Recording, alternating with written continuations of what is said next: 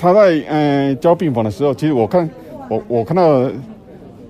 很多在马路上看到那父母亲就是可以捡自己小孩子，我就觉得对我来讲都是一种奢求。南投十一岁的廖小妹妹，去年五月因为蜂窝性组织炎导致败血症，引发呼吸衰竭，紧急装上叶克膜抢命四个月。不过病况持续恶化，后来转到台大医院治疗。看着躺在病床上的宝贝女儿，廖爸爸满是心疼。台大徐少勋医师团队研判，换肺成为小妹妹唯一的救命机会。但每年大爱器官捐赠的数量远不及等待救命的人数，不少等待器官捐赠的患者最后因为等不到而离世。评估廖小妹妹病情要等到大爱器捐，恐怕遥遥无期。活体肺叶移植手术成为救命关键。现行的法律规定，活体器官捐赠需为五等亲内的家属无偿捐出健康的器官。医师跟廖小妹的爸妈讨论后，立即决定检查配对。因为我们在手术之前，我们要先评估我们的状况，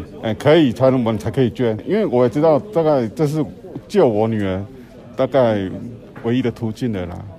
哎，所以我当时我只是我唯一害怕就是我不能够捐。我们在手术前就已经先看了爸妈的肺功能，事实上他是足够捐赠的哈。这样就像刚刚爸爸说，他有些微的高血糖，所以我们在手术前就已经进行了这个血糖的控制，让他的身体达到最佳的捐赠状况。那这样才能够确保捐赠以后他的肺功能会恢复的最好。在三个月内，台大团队启动活体肺叶移植跨科准备，而这项活体肺叶的移植手术也成为国内的首例。所以我们在去年的十月二十七号执行了这样的活体肺叶移植手术，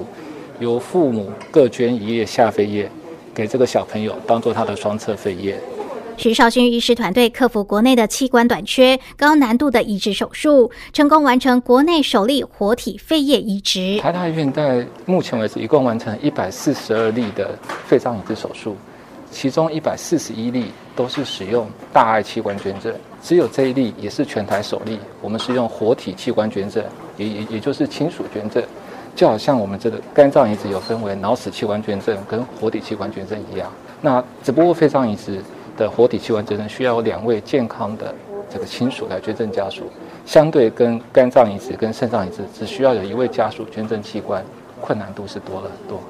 之前没有原因是因为它需要四组医护团队同时合作，包括捐赠者要有两位，他必须是血型相同的亲属，而且是五等亲属，再来要一位受赠者。同时呢，还要有人来做这个器官灌流的这个手术，所以我们需要四组医护团队同时进行。因此呢，需要有首领的团队以及合作无间的队员，才有办法执行这样的手术。廖小妹妹成功换肺，每天爬楼梯、玩健身环，帮肺部术后复健，如今已经康复出院。在里面里面最喜欢玩的是健身环还是什么？就慢跑的，慢跑的，可以跟我们讲话。然后又又又可以跳，对啊，所以我就在心理上的转折真的是